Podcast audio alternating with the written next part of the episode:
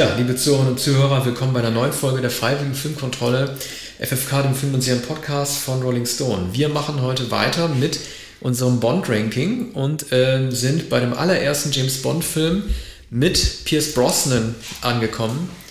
Oder wie Barry Sonnenfeld, der Regisseur, immer genannt, Pierce Bronsman. Wir finden allerdings nicht, dass es ein Bronzeman ist, sondern ein Pierce Brosnan ist. Äh, wir beide haben zumindest äh, äh, in dem als, als im Vorgespräch, als wir uns gefreut haben auf die Sendung, waren Adam uns ziemlich schnell darüber einig, dass wir Pierce Brosnan mögen. Wir wollen mal gucken, jetzt haben wir den Film ja gesehen, wie dieser Film gealtert ist. Er ist ja auch schon bald fast 30 Jahre alt, das kann man sich gar nicht vorstellen. Wir fangen an mit der Rubrik Musik und dem Titelsong Golden Eye von Tina Turner. See reflection on the water.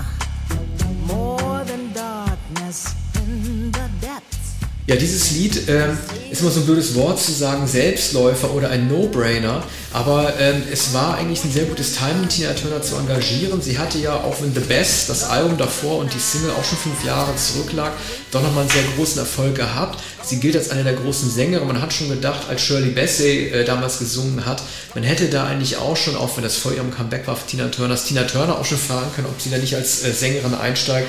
Das Besondere an dem Lied Golden Eye ist, dass es geschrieben wurde von Bono und The Edge.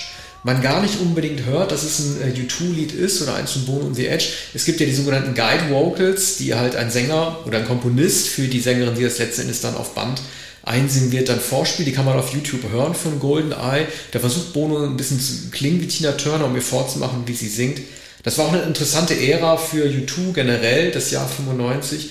Sie hatten ja 91 Achtung Baby gemacht, dann Zeropa, die sehr umfassende Tour, äh, Tour. Und dann war sie so ein bisschen, ich will nicht sagen am Schwimmen, aber dann haben die so ein bisschen nach einem Ziel gesucht. Das Pop-Album würde erst 97 erscheinen und haben dann 95 so ein paar Sachen gemacht wie äh, diese Passenger Band mit Brian Eno. Adam Clayton und Larry Mullen haben äh, das Mission Impossible Theme neu aufgenommen. Ähm, U2 haben diesen Batman 3 Song gemacht, Hold Me Thrill Me, Kiss Me, Kill Me, also auch so ein Superhelden-Ding, wie James Bond eigentlich ist. Und in dieser Fügung der Mit-90er passt das doch alles recht gut zusammen. Ja, wobei äh, Tina Turner tatsächlich etwas zu spät war. Ne? Es war lange nach ihrem Comeback und nach ihrem Heyday, muss man, muss man sagen. Ähm, also eine merkwürdige Wahl, ebenso wie äh, U2, die ähm, Bono und The Edge, die aber äh, spürbar eine Aufgabe suchten, die sie aber gut erfüllt haben, genauso wie Tina Turner. Äh, man kann sagen, was an diesem mit 90er Jahre Film überzeugend ist, das ist eigentlich diese Ausstattung. Ne? Inszeniert wurde, wurde der Film, glaube ich, von Martin Campbell, oder? Martin Campbells ja. erste Arbeit hat John Glenn ersetzt. Man, man merkt hier manche Ambitionen. Also Campbell hat später. schon wieder, wir sind noch bei der Musik. Wir müssen ja die Kategorie Richtig. bewerten. Richtig. Äh, Gut, die Kategorie an sich, ähm, ein, ein, ein sehr ordentlicher Song, Turner, leicht erkennen und zwar so leicht erkennbar, dass äh, ich, der ich dachte beim Wiedersehen, ah, den Song hat doch Gladys Knight gesungen, mhm. sofort äh, belehrt wurde darüber, als ich die Löwinnen-Stimme hörte, dass Tina Turner ihn gesungen hat und dann im Vorspann sah ich, ach ja, das waren ja Bono und The Edge. So, und äh, äh, um jetzt nicht weiter vorauszugreifen, ähm, das, das wirkte auch schon etwas veraltet, aber ähm, es ist doch eine äh, über, überzeugende Wahl. Ich würde sagen, ähm, naja, doch vier Sterne. Vier sogar, ja. Mhm. Ich, äh, ich würde dem, ähm, dem Song eher äh, nur drei geben, weil ich finde, du hast ja Gladys Knight erwähnt.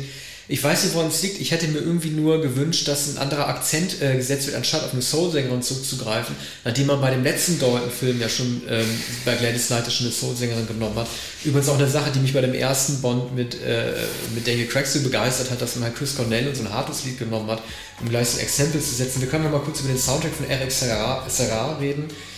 Ähm, der fast ein bisschen untergegangen ist, wahrscheinlich auch mit gutem Grund, weil hier dieses Problem, das damals Michael Kamen schon gemacht hat bei äh, License to Kill, es gibt einfach keine prägnante Musik in diesem Film. Ja.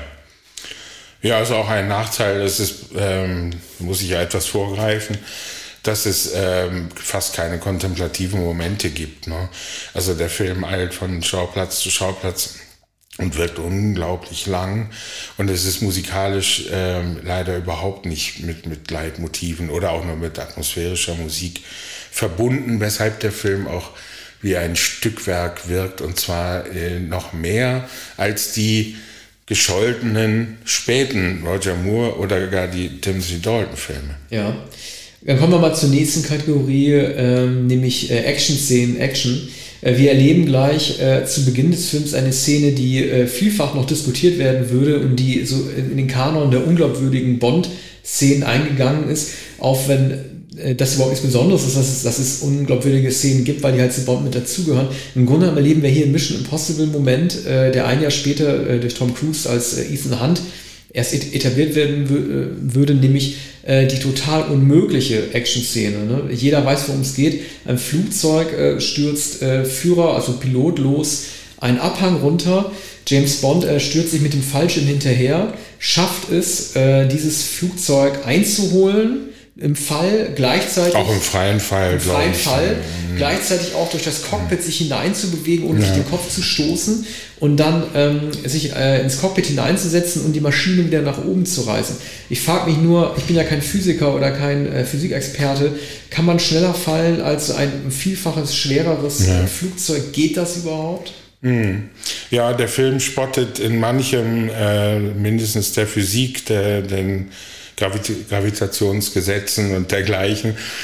Das fände ich charmant, wie den sehr guten Beginn mit der riesigen Staumauer, ähm, die er ähm, hinunterspringt. Ne? Auch da im freien Fall, aber natürlich angeschnallt an das Seil und dann kommt diese, ich glaube, sibirische äh, Atomwaffenfabrik oder der, der, da geht es um, um dieses Golden Eye, also Satelliten, glaube ich, ne, von mhm. dem es dann äh, nur, nur zwei gibt und der eine ist da.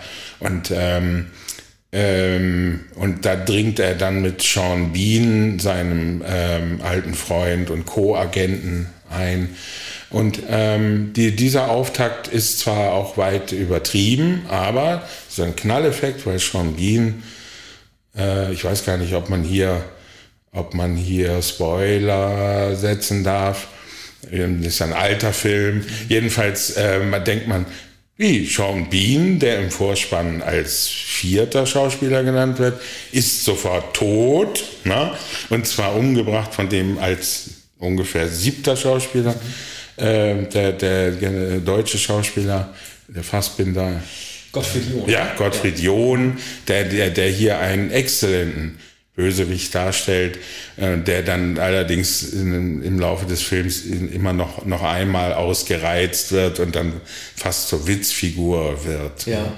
Äh, es gibt noch eine weitere, äh, wie ich finde, belämmerte Action-Szene. Vielleicht deute ich die technisch auch falsch. Es gibt da so ein Autorennen re relativ früh am Anfang.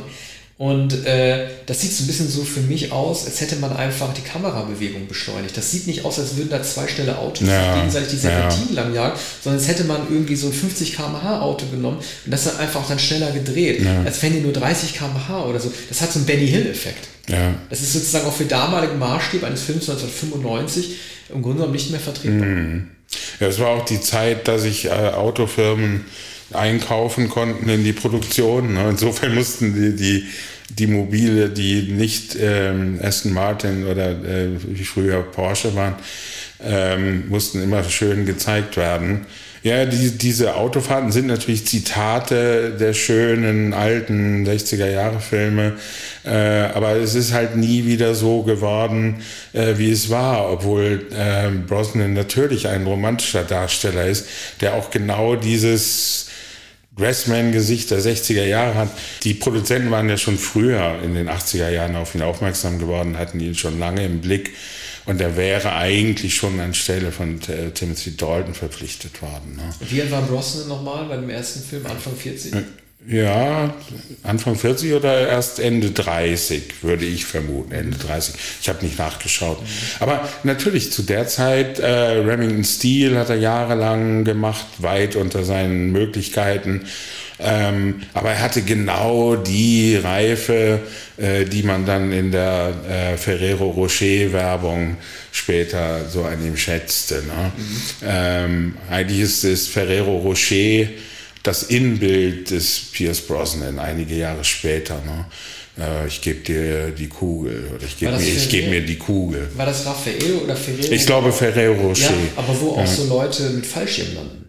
Oder nee, nee, warte mal, die Raffaelos landen selber mit Fallschirm, oder? Ja, so? aber ich glaube, er, er steht für äh, Rocher. Ich kann ihn mir auch als den derjenige, der für dieses Weiße, äh, die Haselnuss im Weißen mhm. äh, wirbt, nicht so gut vorstellen wie den, der für die goldenen Splitternüsse ja. in das Erscheinung tritt. würde aber auch gehen mit der Kerze dran. Ja, na, er kann für sehr, sehr vieles gut Werbung machen, auch für teure goldene Uhren und dergleichen. Nicht zu vergessen, die hohe Kunst der Diplomatie. Ja. Äh, also den Action-Szenen. Ja, aber wobei er sich auf die Diplomatie gar nicht so gut versteht. Es wird ihm hier mehrfach vorgeworfen von seinem alten Freund Sean Bean, wie auch von einer, von der Geliebten in diesem Film, äh, dass, dass er ruchlos ist, dass er ein, ein Killer ist, dass ihn die Gespenster der Men Männer, die er getötet hat, verfolgen. Und, und es wird ihm hier auch erstmals von der, ähm, eben von der geliebten Frau, das ist eigentlich ein romantischer Film, vor, vorgeworfen, äh, dass er sich dazu nicht verhält. Und, und er sagt, er sagt auch selbst, würde er daran denken, könnte er eigentlich gar nicht leben. Er lässt den Gedanken nicht zu und auch keine Zweifel ja, an, an seiner Arbeit. Wien ja auch, ne? Er sagt zu ihnen, du trinkst die äh, Wodka Martinis ja nur, ja. um die Schreie der Männer äh, zu übertünchen, ja. die du selber getötet hast. Das, das ist eine gute, gute Idee. Aber das ist natürlich sehr pathetisch. Die meisten haben auch gar nicht geschrien, aber es sind natürlich sehr viele, die getötet wurden.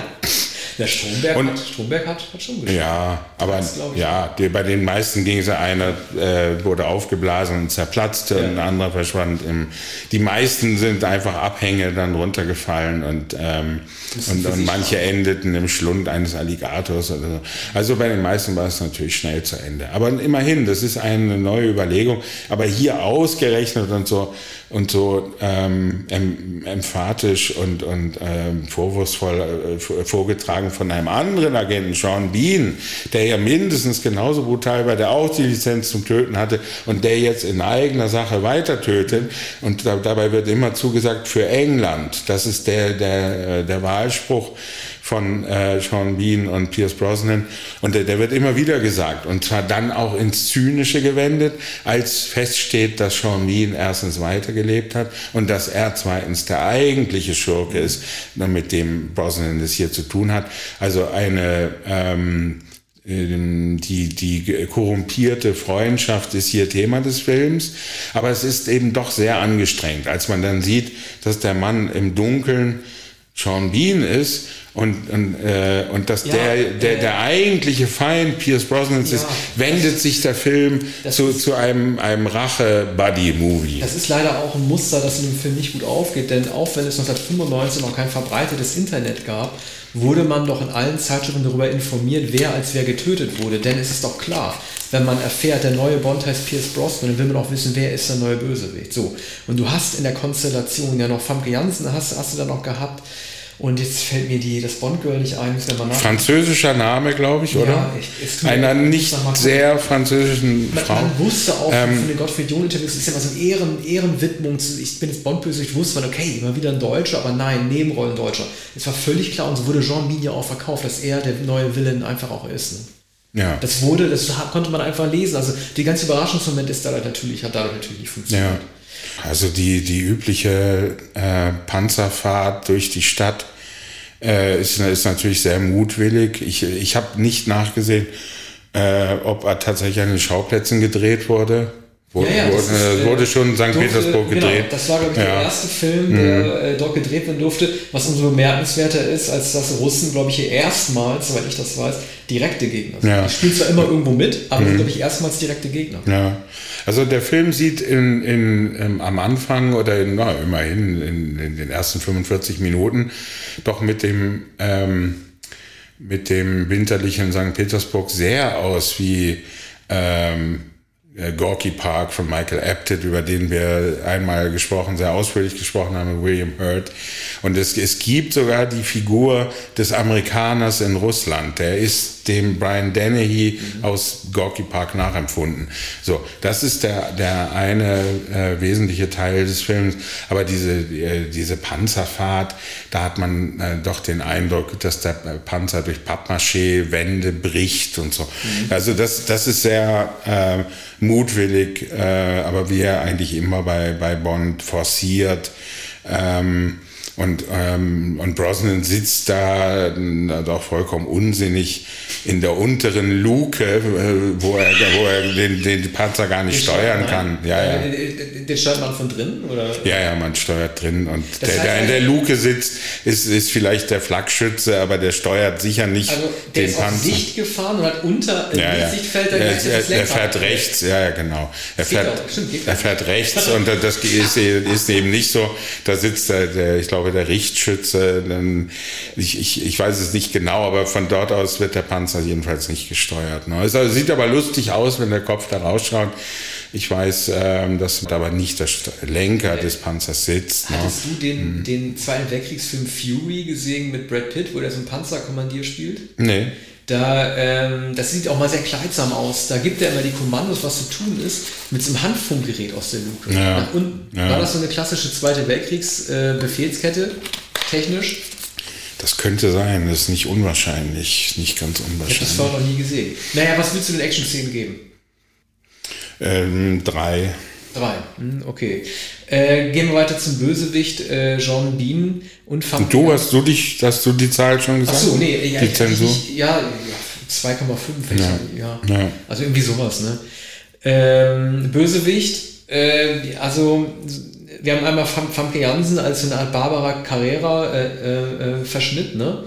Äh, das war jedoch von äh, hm. was in der Welt, ne? Hm. Bloß halt ein bisschen, äh, ein bisschen zu comicartig überspielt. Ähm, bei Barbara Carrera hat man ja noch gespürt, dass sie irgendwie äh, wirklich auch unter, ich will nicht sagen, dass sie unter einer Bösartigkeit leidet, aber dass sie eine Getriebene ist, die nicht anders kann, als, so, äh, als so zu sein, wie sie ist, während Famke Janssen doch sehr eindimensional rüberkommt, übrigens auch auf eine sehr, sehr bösartige Art und Weise stirbt.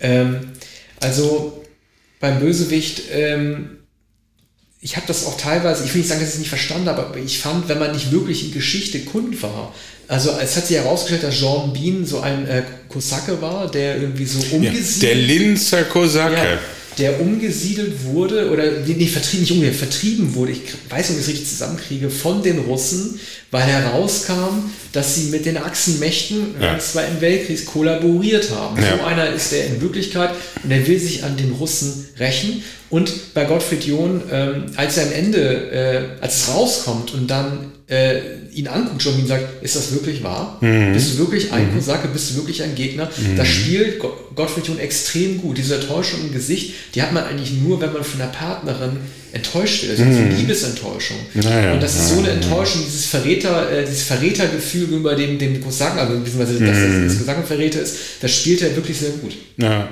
Gottfried John ist ja selbst auch Verräter, der sich wiederum, der wiederum die Russen verrät und in eigener Sache handelt und dann auch sehr dilettantisch äh, sich da verteidigt gegenüber einem, gegen einen General, der ihn mit dem beim Generalstab schon im Verdacht hat, dass er das nicht so im Griff hat mit, mit dieser ähm, Atomstation, wo dann die vor allem diese Informatiker sitzen, von, von denen die französische Schauspieler haben werden. Du hast die parat. So, ich guck mal jetzt. Ja.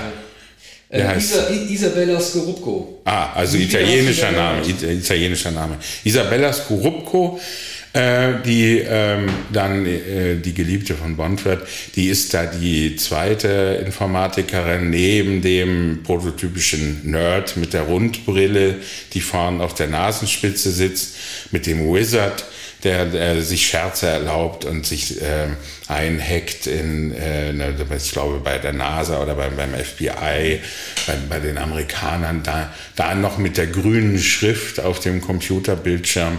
Äh, der ist eine etwas nervige äh, Figur, die immer wieder auftaucht, ja, denn er überlebt den. ja, aber die war trotzdem mhm. äh, sehr weise, diese Figur, weil dieser Keyboard Warrior, äh, ja. dieser Nerd, der ja. viel mehr kann und Oder Slasher. Mhm. Ja, das ist äh, eine Figur, die später noch viel, der Hacker noch viel prominenter ja. werden würde. Und er war 95 auch vor dem Netz und den ganzen Würmern und trojanischen Pferden, die da durch die Gegend gehoppelt sind, war das im Grunde eine sehr, sehr, ne, wobei ich finde auch die Art und Weise, wie er am Ende dann so vereist wird, ne, dieser vereiste, ja. der kriegt auch irgendwie so eine ja, Dusche von. Äh, Schreit auch nicht. Schreit auch, Wird genau. nur eingefroren. Ne, dieses ich, ich bin unbesiegbar und wie er dann mhm. so einfällt, das ist auch eine sehr, sehr gruselig auch anzusehende Szene, wie also praktisch auch abgerechnet wird mit diesen Heckenschützen des Internets. Ja. Es war schon. Ja, schon. Ich kann mich aber daran erinnern, dass zum Beispiel in dem Film No Way Out mit Kevin Costner 1988 eine solche Computerfigur, ah, ja. eine solche Computergestalt auch im Pentagon oder in, in, in, in der Landesverteidigung schon gezeigt wird. Ne? Da ist es aber übrigens, das ist etwas verschoben. Das ist noch nicht der coole, sondern es ist der im Rollstuhl. Also vor dem Nerd, wie wir ihn heute kennen, mit der Rundbrille auf der Nasenspitze. Dieses Modell wurde ja auch schon wieder abgelöst, weil die Rundbrille nicht mehr da ist. Aber vorher war der im Rollstuhl. Ne?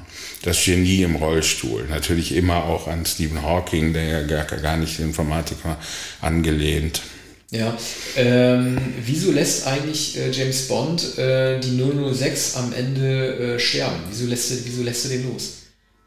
Ich meine, sowas haben John Moore und, und äh, John, Moore, John Connery und Roger Moore ja auch schon gemacht, einfach mhm. ne? den, den, den Todgeweihten ja. nicht fallen lassen. Ja. Aber äh, wieso zieht er ihn nicht hoch? Das, also wollte er wollte natürlich, dass er stirbt, mhm. war das dramaturgisch guter Moment. Das hat mich dann doch gewundert, weil er mhm. eigentlich ihn ja auch hätte festnehmen können. Ja, ich glaube, es brauchte hier ähm, die endgültige Abrechnung. Ne? Also es brauchte hier äh, die ähm, den, den Tod des einen, da der andere äh, den Tod Brosnans wollte, ähm, zahlte es ihm heim. Er, er hat auch, er, er, hatte auch zu viel auf dem Kerbholz, ne? er hat sich schon zu viel erlaubt. Und, und er hat Brosnan ja auch verspottet und ihn attackiert und ihm äh, moralische Verkommenheit vorgeworfen. Und das alles pariert Brosnan nicht so richtig überzeugend, weil das natürlich schon an den Kern seines Selbstverständnisses rührt. Äh, also der ist hier so ein verwundeter Mann. Und ich, ich finde, äh, dass äh, Brosnan das auch äh, gut darstellt. Ne? Das Drehbuch kommt ihm immer wieder dazwischen. Übrigens, Richard Maybaum war hier erstmals nicht mehr am Werk. Und äh, da weiß man dann Maibaum wieder zu schätzen, den, man, den wir natürlich auch oft kritisiert haben. Ja, stimmt. Äh, generell äh, finde ich es gut bei Jean Bean, dass wir hier einen Schurken haben, der äh, Bond körperlich gewachsen ist. Also die Schlägereien, also gerade oben in, in diesem Raum äh, über diesem Turm dort, am Ende, als es zum Showdown kommt. Ich finde Bond-Filme generell immer gut, wenn Bond es mit einem äh, ähm, Gegenspieler zu tun bekommt, der eine ähnliche Statur hat wie er. Mhm. Also es gibt natürlich immer die unterschiedlichen. Ne? Also Stromberg und Goldfinger haben auch ihre Vorteile. Drax ist ja dann irgendwie doch irgendwie zwei Meter groß, auch wenn er aussieht wie 1,60. Also da sieht man dann irgendwie doch, dass, die, äh, dass es sich auszahlt, wenn man einen Gleichaltrigen nimmt, mit dem man sich irgendwie kloppen kann. Ja. Ja, und hier kommt natürlich noch so die Janusköpfigkeit hinzu oder die, ähm, die Zwillingshaftigkeit der beiden, ne? oder man, wie man so sagte, die ungleichen Brüder, die aber den Weg zusammengegangen sind und die einander vertrauen. Man, man hat aber dann doch am, am Anfang schon den Eindruck, nicht nur, weil äh, Brosnan die Zeituhr knapper einstellt als angekündigt, sondern ähm, in, in diesem, mit diesem pathetischen für England James äh, kommt ein bisschen aufgesetzt vor. Ne? Also äh, professionelle Agenten oder überhaupt Profis äh, werden nicht solche Wahlsprüche und, und solche pathosgeladenen äh, Reden schwingen. Ne? Ja. Also das hat da etwas sehr Altertümliches, was man eher im, im 19. Jahrhundert vermutet. Mhm. Ich frage mich nur die ganze Zeit, oder ich habe das irgendwie äh, verpasst, äh, war es erzählerisch wirklich notwendig, dass Jean Bean so tut, als wäre er tot? Er hätte einfach auch untertauchen können. Er hätte von Anfang an seinen Plan spinnen können, indem er sich einfach verabschiedet ja. äh, aus dem MI6 und einfach was anderes macht. Also, ja. wieso musste er sein Ableben inszenieren? Ja. Das ist nicht recht glaubhaft, zumal es ja zusammenfällt mit, mit der Zerstörung dieser Fabrik da, dieser, dieser geheimen Station.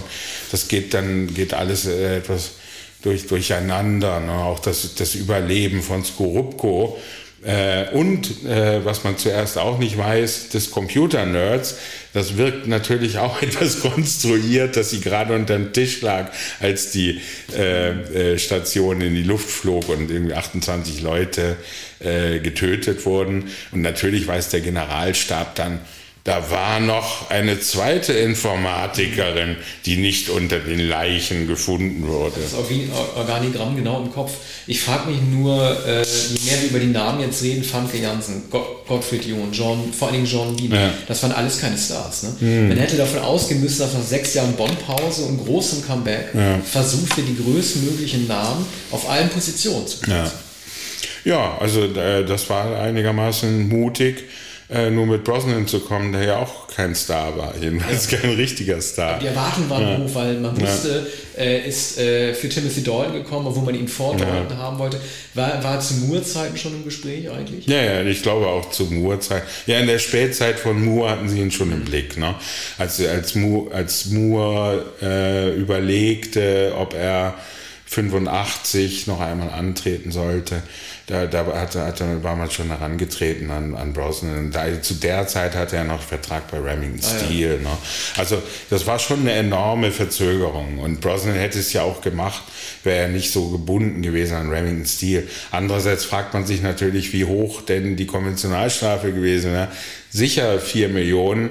Heute würde man sagen, man zahlt die 4 Millionen für Dalton. Naja, eine, eine, sehr, eine der bekanntesten Fälle von... Äh, äh, für Brosnan, Entschuldigung. Ja einer der bekanntesten Fälle von Vertragsverpflichtungen war ja damals Tom Selleck, der äh, ja. Magnum nicht gehen durfte. Ja.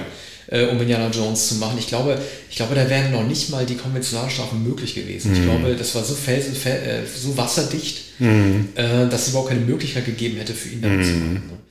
Ja, ist auch ein Glück für die Filmgeschichte, dass äh, Selleck bei Magnum geblieben ist und dass Harrison Ford ja. Äh, Indiana Jones. Also, ich hätte mir Selleck vorstellen können ehrlich gesagt. Er ist ein bisschen. Es wäre ein ganz vielleicht. anderer Indianer. Ja. Das ausgerechnet du sagst, Indiana ja. Jones äh, hätte von einem anderen als Harrison Ford gespielt werden ja, können. Es gibt ja viele, die sagen, dass Chris Pratt äh, Harrison Ford beerben könnte. Und ich bin auch der Auffassung, dass das in Ordnung wäre.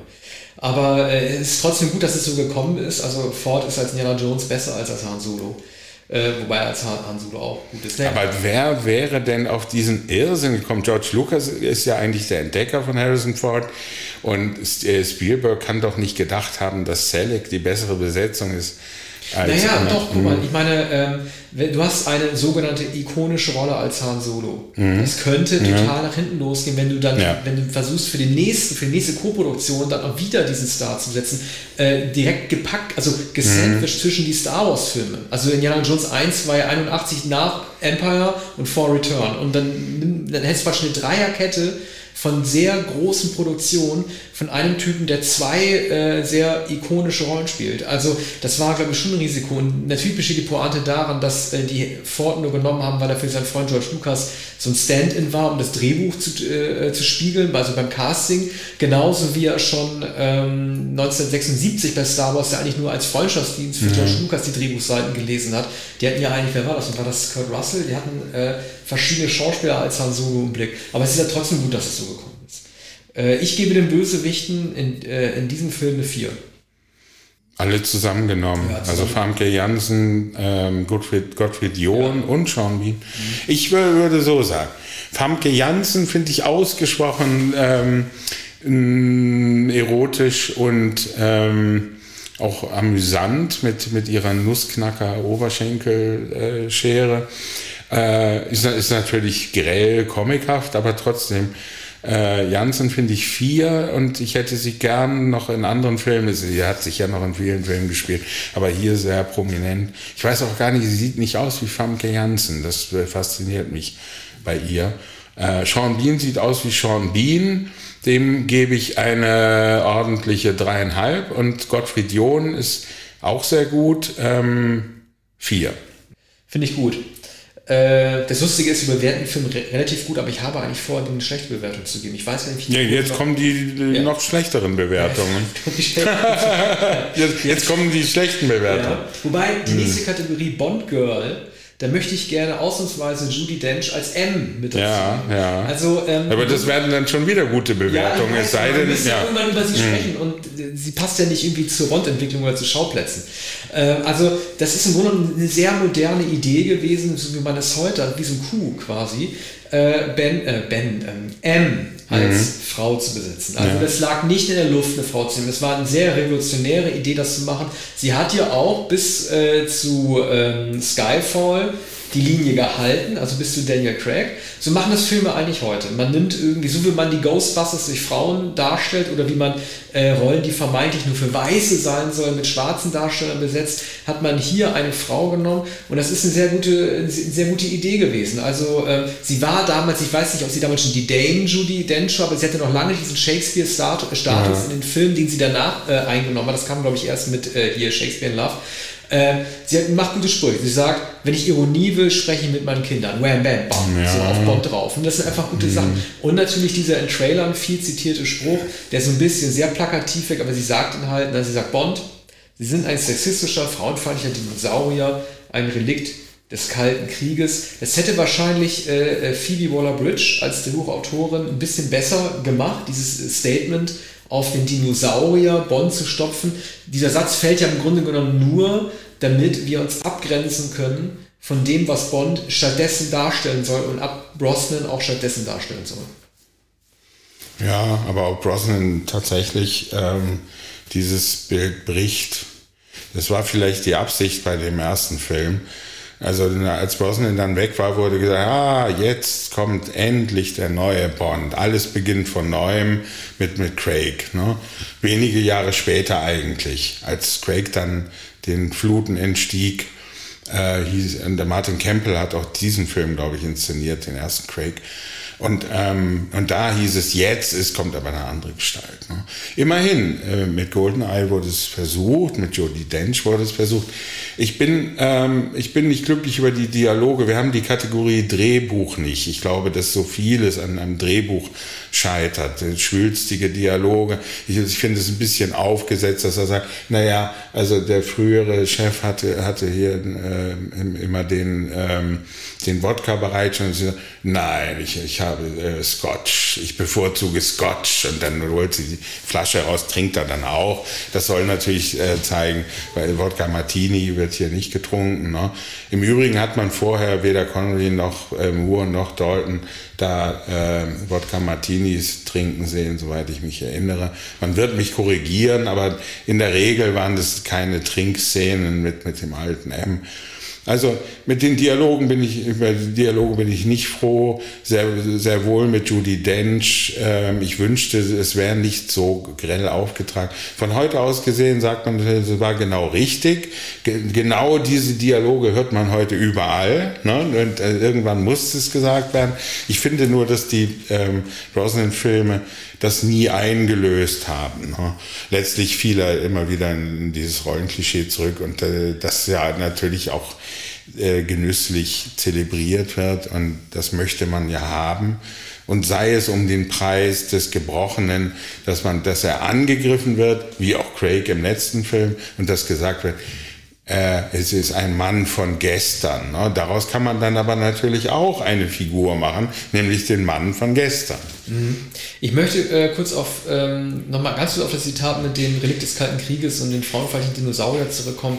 Das ist übrigens auch ein Beleg dafür, äh, dass davon ausgegangen wird in dieser Bond-Serie, dass der, der, James Bond, der Pierce Brosnan ist, der gleiche James Bond ist, der Roger Moore gewesen ist, als auch John Connery, als auch Lazenby, als auch Dalton. Also viele sagen jetzt mit dem Tode James Bonds in keine Zeit zu sterben, äh, das ginge so in Ordnung, weil James Bond ist immer wieder ein neuer Mensch, der halt zufällig James Bond heißt. Aber äh, die äh, Sätze wie diese zeigen auch, dass davon nicht ausgegangen wird. Es ist zwar gegen jede äh, Wahrscheinlichkeit einer Zeitachse, dass jemand im, ab dem Jahr 1962 bis zum Jahr 1995, in dem jetzt GoldenEye in die Kinos gekommen ist, immer wieder die gleiche Person verkörpert oder dass er halt irgendwie auf magische Weise nicht älter wird. Aber das wird auch hiermit behauptet. Und das ist sozusagen auch ein Beleg einfach dafür, dass davon ausgegangen wird, dass derjenige, der Dr. No getötet hat, derselbe ist, der Goldfinger getötet mhm. hat. Und der wiederum derselbe ist, der Kamal Khan und jetzt irgendwie ihn tötet, mhm. John Bean. Ja, also auch hier ist gegen die Physik, gegen jede Wahrscheinlichkeit gesetzt. Man, man muss akzeptieren, dass, dass ein Mann mit einem anderen Gesicht kommt, der zwar eine Geschichte hat, die aber doch sehr vage bleibt. Ne? Ja. Ähm, also den Bond Girls, jetzt haben wir über die eigentlichen Bond Girls gar nicht gesprochen. Die eigentlichen Bond ja. Girls. Isabella Skorupko, ähm, ja, wie soll man sagen, eine, eine Programmiererin, eine IT-Fachkraft. Ich weiß nicht, was ich, also es ist irgendwie, ich habe den Film, das ist gar nicht so lange her, dass ich den gesehen habe, aber mir ist mhm. bei dieser Frau ja. einfach nichts hängen ja. Das ist eine sehr hübsche Frau, die hier ja eine Russin verkörpert und erkennbar keine Russin ist. Das, das ist natürlich oft so in, in Bond-Filmen. Aber der, hier scheint es doch äh, sehr, eine sehr romantische Verbindung zu sein. Ne? Und es gibt sogar Kitsch-Szenen am Strand und sie bekniet bei Bond endlich mit allem aufzuhören. Ne? Inso, insofern ähm, äh, ist das also eine sehr weiche Frauenfigur, weil sie ja auch immer keine Agentin ist, sondern sich dem ähm, der, der Informatik verschrieben hat. Ich, ich äh, find, finde sie auch durchaus nicht prägnant, finde sie aber nicht fehlbesetzt. Also allemal eine drei. Also, aber dass man sie, dass man sich an sie erinnern würde oder sagen würde, das ist doch die aus dem Bond-Film, die noch in so vielen anderen Filmen dann brillierte. Das wird, wird man natürlich nicht behaupten können. Ja. Ich gebe ihr, äh, also der Kategorie äh, durch Judy Dench auch eine 3. Auch hier wieder die Verwunderung, warum man James Bond keine prominentere äh, Partnerin, also Schau Schauspielerin äh, zur Seite gestellt hat. Aber gut, wer weiß, wie die Castings waren. Ja, Prominenz wollten sie natürlich selten. Ne? Also die großen Schauspielerinnen an der Seite einer Bond-Figur äh, kennt man eigentlich. Ja, das ist doch komisch, weil bei den Männern, bei den Antagonisten hast du es ja doch gehabt. Hast du auch Grace Jones gehabt. Christopher Walken. Mhm. Also das ist, eine, das ist eine Position, die des Gegenspielers, die durchaus prominenter als die des Bond-Girls besetzt wird. Ja, durchaus. Komisch. Durchaus. Also man, man, man wollte diese Rolle wohl auch nicht zu stark machen. Also die Rolle der, der Geliebten oder Bond Girl ist ja der Blödsinn. Hier handelt es sich ja auch eindeutig nicht um ein Mädchen, sondern um eine erwachsene Frau, wie in den meisten Filmen. Ne? Und äh, auch eine ja, selbstständige Frau, ne? die ähm, die jüngste war wahrscheinlich die Geologin, ne? Das war wahrscheinlich die jüngste. Oder nur äh, äh, ja, nur die, die naivste, obwohl sie äh, vorgeblich eine verantwortungsvolle Arbeit ja. und eine anspruchsvolle Arbeit als Geologin, aber die, die, die Geologin wirkt merkwürdigerweise noch viel viel mehr an den Haaren herbeigezogen als hier die russische Informatikerin in einem äh, unterirdischen Betonbunker. Mir, mir scheint diese unglaubwürdige Konstruktion hier, das, das hat schon so etwas Comichaftes eines Roland Emmerich-Films ungefähr. Ja. Ne? Dass, man, dass man Wahrscheinlichkeit äh, überhaupt nicht mehr erwartet. Und das steht aber eben, eben vollkommen im Kontrast zu dieser äh, äh, rührenden Geschichte vom Linzer Kosaken, ne? wo jemand lange nachgeschaut hat, bis er eine solche Konstruktion fand, die noch irgendwie mit Lenin zusammenhängt und mit, mit den Wirren der Weltkriege und dergleichen. Ne? Also äh, ja, gegen, gegen M, gegen Judy Dench ist natürlich nichts zu sagen, das allemal auch äh, vier. Kommen wir zur nächsten Kategorie, die äh, sehr kurz ist, weil wir sie auch schon in anderen ähm, äh, Rubriken mit abgedeckt haben. Das ist der Schauplatz. Eine Frage, wieso muss Bond eigentlich immer ins Casino gehen? Welche ja. Erotik steckt dahinter? Äh, warum muss er immer sagen, Bond, mm. James Bond, gut, das ist das Trademark, aber wieso findet das immer im Casino statt? Was ist das Casino? Naja, ah, erklär's mir mal. Das bietet am besten die Möglichkeit, sich so vorzustellen und das ist der eleganteste Ort, den man sich denken kann.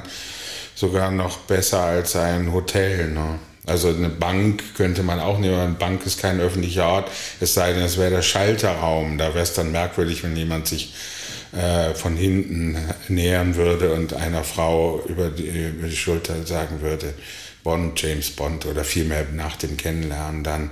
Das findet natürlich am schönsten und erotischsten an einem Spieltisch statt, ne?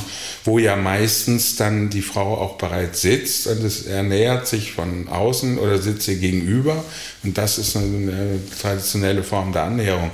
Dass das hier zitiert wird, äh, ist ja einigermaßen charmant, wenn es auch schon etwas abgeschmackt wird. Ja, und man geht natürlich wahrscheinlich Risiken ein. Man setzt alles auf eine Karte. Ja, das auch. Oder nicht. Ne? Das, das Spiel der Liebe oder ein Machtspiel ja. auch zwischen dem äh, Schurken, wenn er damit an Das Spiel, ist. natürlich, ja. natürlich. Also den Schauplätzen St. Petersburg haben wir jetzt ja auch schon gehabt, den Staudamm und die Karibikinsel, mhm. ist für mich alles in allem eine solide 3.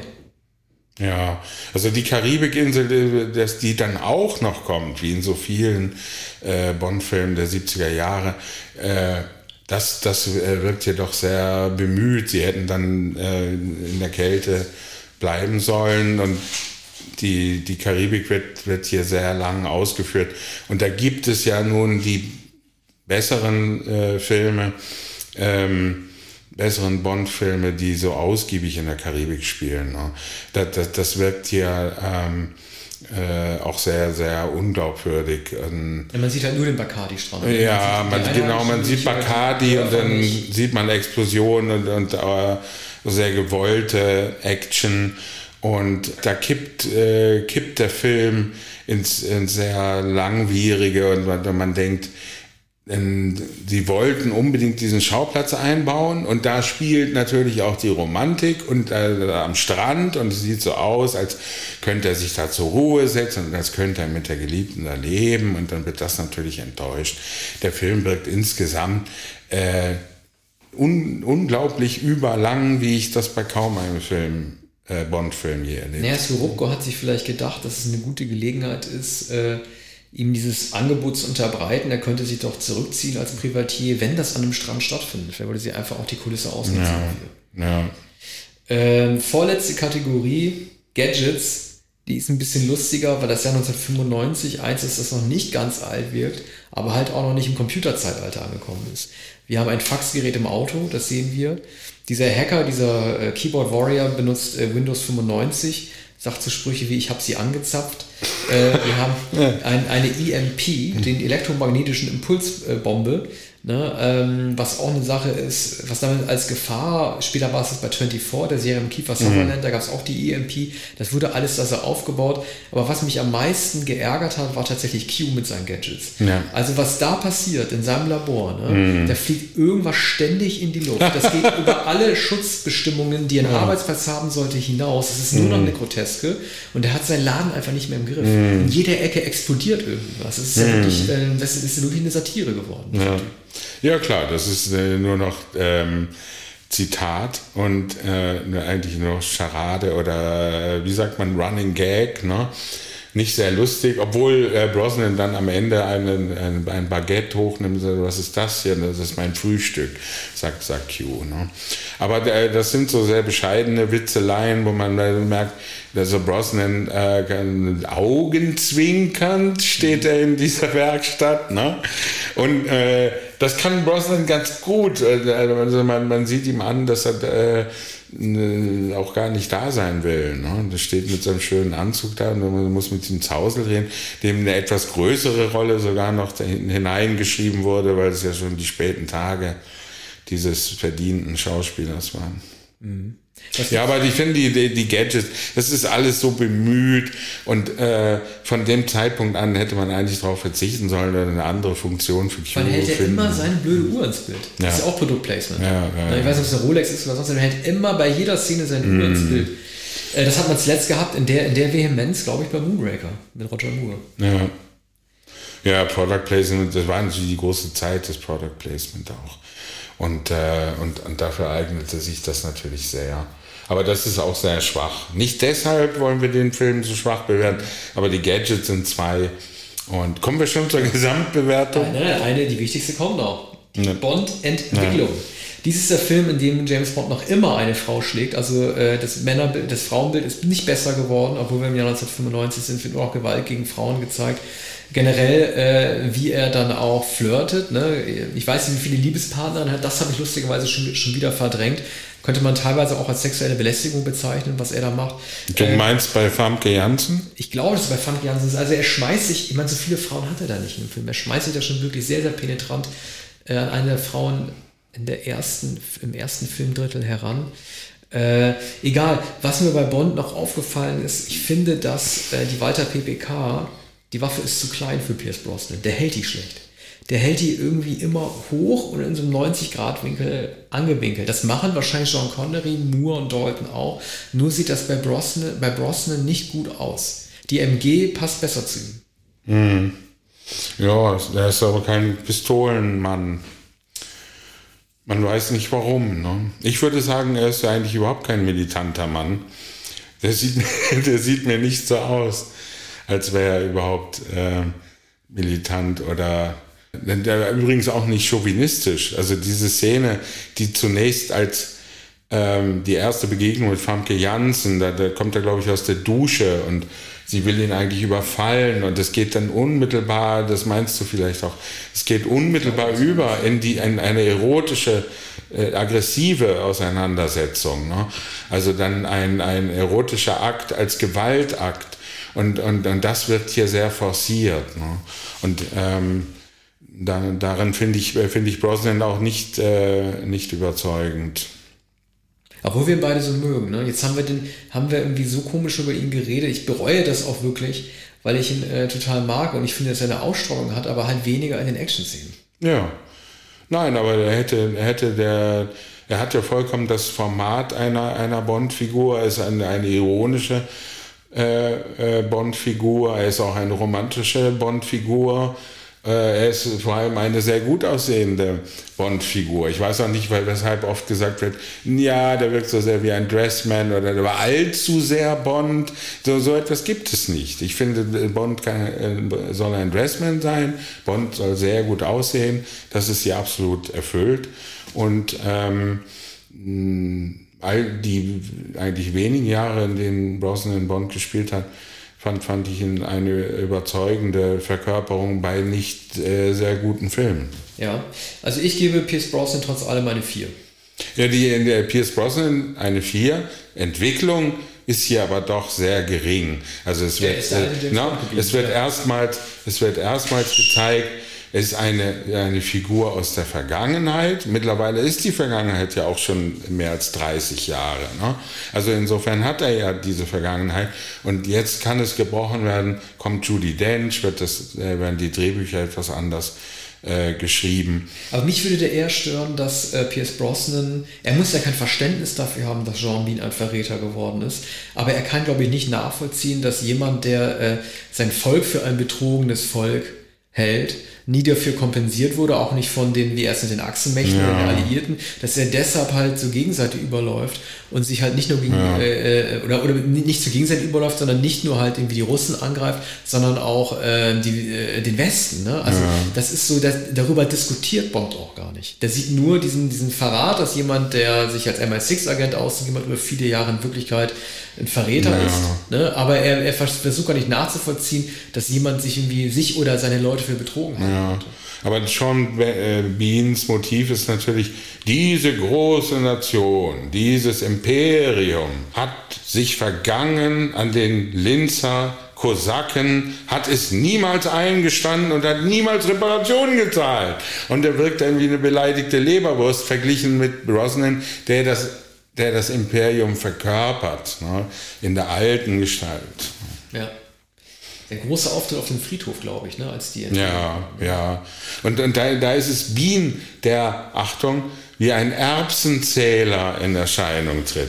Und Brosnan ist die elegante Figur, der, der das, die das alte Empire verkörpert. Und, und, und das hat mir also so missfallen, dass Bean mit, mit, mit dieser äh, triumphalen, anklägerischen Geste auftritt.